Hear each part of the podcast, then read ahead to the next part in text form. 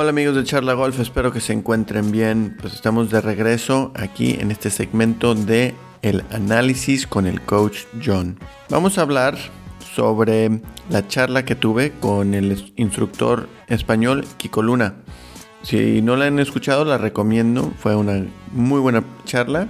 Él siendo instructor, yo siendo instructor y eh, coach, pues le pregunté cosas más para los coaches. Entonces, si eres un coach, pues eh, recomiendo esa charla. De todos modos, voy a tomar esta oportunidad para darles buenos consejos de dos cosas que él dijo. Va a ser dos audios, como les dije anteriormente, voy a editarlo un poquitín para que sea más rápida, más digerible y que llegue más a la idea que les quiero transmitir. En este primer clip o audio, a ver si se dan cuenta de dos cosas claves que él va a decir. Muy importante es eh, tener claro que, que no es una semana para hacer cambios técnicos. O sea, tú lo que haces es ver vuelos de bola y decidir o dar un consejo a jugadores si no están seguros de qué bola les deben de jugar. Después crear un buen plan de juego, y esto también es importante que os lo explique porque el plan de juego es acorde de cada jugador. Estoy cansado de ver, de ver a, a, coach que dicen esto es de fade. Los hoyos ni son de fade ni son de draw, los hoyos son de zonas. Zonas más seguras, zonas más agresivas. Y después, el llegar a esa zona, habrá jugadores que peguen el drive y habrá jugadores que peguen el hierro. Porque es otra cosa que veo. No, esto yo no es de drive, pero vamos a ver si el drive lo mismo para este jugador es el palo que más recto pega de la bolsa. Entonces, hago todo este análisis con todos los jugadores y les hago un plan de juego acorde de cada jugador. Va. La primera es, la, primera cosa clave es, no es una semana para hacer cambios técnicos. O sea, hay un dicho en inglés que dicen que tienes que bailar con la chica que has traído al baile. Ya lo que tienes es lo que hay. Ya si, si es un buen juego o un mal juego, te presentaste a, a ese día a jugar y con ese juego lo vas a jugar. Espero que te salga bien. La segunda es que, los, que el golf, especialmente los hoyos de golf, están diseñados para asustarnos. Entonces, tenemos que encontrar la zona óptima para nuestro juego. Cada quien tiene diferentes zonas que les puede beneficiar. Como él dijo, hay un jugador que eh, quizás no es mejor pegarle con un hierro o con un drive, sino con algo, una madera 3. Hay que encontrar tus fortalezas y jugar esas fortalezas a las zonas adecuadas. ¿Cuáles las zonas adecuadas? Pues mira, lo más fácil que hay que hacer es vayan a, su campo de golf y empiecen a ver, va, ¿dónde está el río? ¿Dónde están los bunkers? Eh, obviamente esas son las zonas no óptimas, pero va a haber situaciones que, ok, ¿qué prefieres? ¿Acabar en un, eh, eh, cerca de un bunker o acabar este, en, el agua? Y ahí tienes que ver los beneficios y decidir. Hablen con su instructor para analizar su campo de golf. A ver, coach fulanito de tal, ¿cuál es la zona óptima del hoyo 1 y por qué? Ah, pues es más, eh, es un par 4, la salida es más a la izquierda porque hay un río en la derecha, entonces lo mejor es quedarse eh, más o menos a una tal distancia. Va, segundo tiro es la zona es no necesariamente a la bandera, sino más a la derecha del, del green. ¿Por qué? Porque en la izquierda hay, un, hay una trampa, hay un bunker, ahí ese río este, otra vez viene en juego y hay más espacio en donde puedes fallar. Eso es muy importante, encontrar el espacio donde puedes fallar. Y también esto quiere decir que tú ya estás empezando a analizar tu propia dispersión. Esa dispersión también va a ayudarte a identificar cuál es la zona óptima para ti en donde dejar esa bola. A lo que voy es de que hay que tener un plan de juego. Un cliente mío que es piloto le dan el plan de vuelo no va a volar ciego.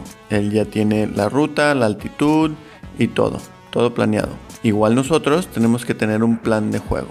A lo menos en nuestro campo de golf donde jugamos eh, a menudamente. Ya si van a un campo nuevo o algo así por el estilo, eh, pueden preguntar, pueden también días anteriores preparar un plan. También depende de, qué, cómo van a jugar. Si, si, es una ronda competitiva, pues hay que ponerle horas a, estudiar el campo de golf y, y, las rondas de práctica, tomar notas y todo eso por el estilo. ¿Va? Bueno, el segundo clip es un clip muy importante porque lo que él ha hecho como coach, él ha creado un protocolo para cada jugador de cómo debería de calentar o activar durante la mañana antes de, jugar la ronda de golf. Entonces quiero que escuchen del protocolo que él ha creado para sus jugadores.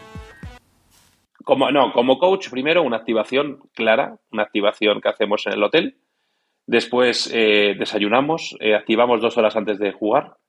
Desayunamos, nos vamos, a, nos vamos al campo de golf eh, y hacemos las rutinas dependiendo de cada jugador. Esto es importante.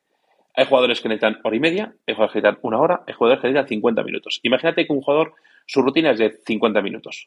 Bueno, pues cuando llegamos en un torneo, le que se vaya a la casa club hasta que le queden 50 minutos. O sea, cada uno tiene sus rutinas piensa que al final han activado dos horas antes. Entonces, a mí me gusta siempre, siempre me gusta, coger la velocidad de los greens, fundamental, tirar unos pads para coger la velocidad de los greens. Segundo, eh, trabajar, primero puedes patear, dependiendo de dónde esté el pat green, pero bueno, patear, me gusta que lo hagan siempre lo último, fíjate, pero, si hay tiempo lo mismo lo hacer antes y, después lo hacen unos pads al final. Después, el tema del feeling, me gusta que hagan diferentes tipos de approach, globos, golpes bajos, desarrollo de feeling de manos, tipos de golpe, probar la arena de los bunkers, el tipo de hierba, que, se, que se adapten a, esa hierba, porque sabemos que en función del campo la hierba es diferente.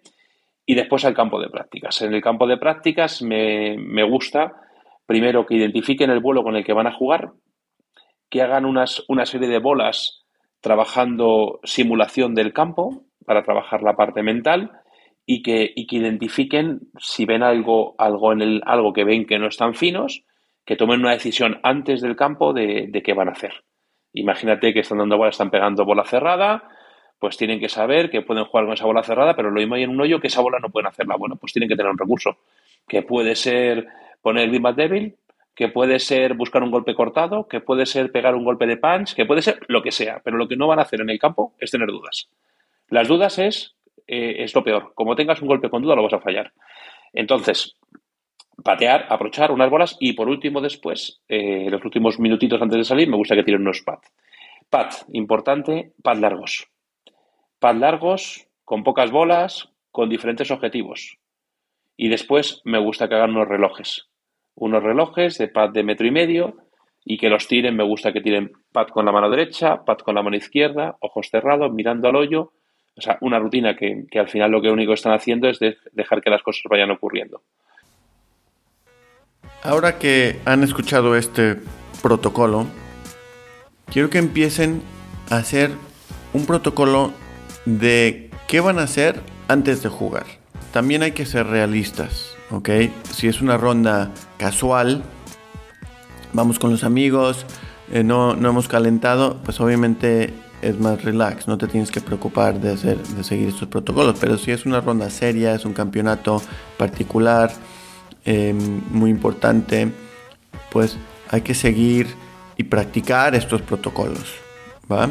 A mí me gusta eh, la activación antes de por la mañana, eh, obviamente el desayuno, ir al campo y cada quien, como él dijo, tiene su propia rutina. Hay jugadores que son de 30 minutos, hay jugadores de una hora, dos horas. Brooks Kepka, según eso, que tarda 30 minutos. Este Dustin Johnson tarda dos horas. Tú tienes que definir tu protocolo antes de jugar.